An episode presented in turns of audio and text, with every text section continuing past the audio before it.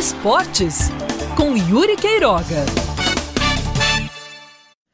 Enfim, chegou a hora da primeira de seis finais. É assim que tem que ser encarados os jogos do quadrangular final da Série C. O Botafogo, depois de 18 anos, vai encontrar um antigo algoz, o Ituano, que o eliminou em uma das primeiras, se não a primeira tentativa de subir para a Série B, quando o Botafogo tinha chegado bem longe naquela Série C de 2003. Não falo do jogo da primeira rodada daquele quadrangular, quando o Ituano ganhou de 2 a 1 no Novelli Júnior, e sim naquele que para alguns ainda é traumático, jogo da volta, da última, da sexta e última rodada no Almeidão, quando o Botafogo chegou a estar vencendo o Ituano, mas cedeu o empate e aquele 4 a 4 tirou a sua chance de subir para a Série B de 2004.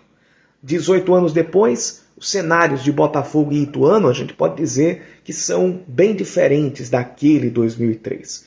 O Ituano está tendo um trabalho de base muito bacana. Muitos dos jogadores que estão compondo a base da equipe comandada por Mazola Júnior já jogam no Ituano há muito tempo. Tem gente jogando por lá desde o sub-15. Mas, claro, tem os nomes mais experientes, a exemplo do goleiro Pegorari e do centroavante Thiago Marques, que é talvez o grande perigo da equipe para esse jogo. Falando em Mazola Júnior, ele não poderá estar à beira do campo neste sábado, já que está suspenso, foi expulso, para mim, de maneira desnecessária no jogo contra o Botafogo de Ribeirão Preto, simplesmente porque estava arengando com o zagueiro do time adversário. Pode isso, time já classificado, e o cara querer arranjar briga, querer arranjar arenga com o zagueiro do, do, do outro lado.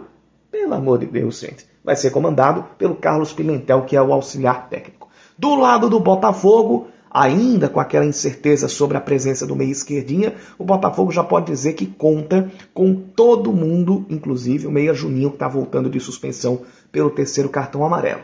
E esta partida pode ajudar a elucidar ou começar a elucidar o grande mistério desse quadrangular final, pelo menos desta edição de 2021.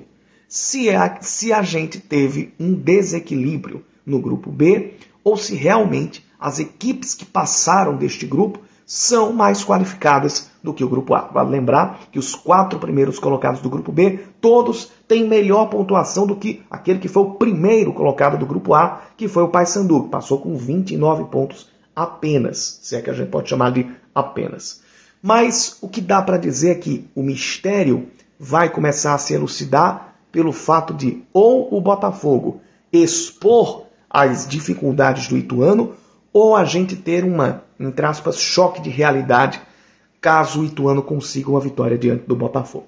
Como disse, são seis finais, diferente do formato de, último, de, de anos anteriores. Inclusive, os dois formatos que o Botafogo, os dois anos que o Botafogo já pegou de mata-mata e que perdeu para Boa Esporte e para Botafogo de Ribeirão Preto, você tem um tempo a mais para decidir. Mas não quer dizer que seja um tempo muito longo. Afinal de contas, um ou dois tropeços podem colocar a perder todo um trabalho.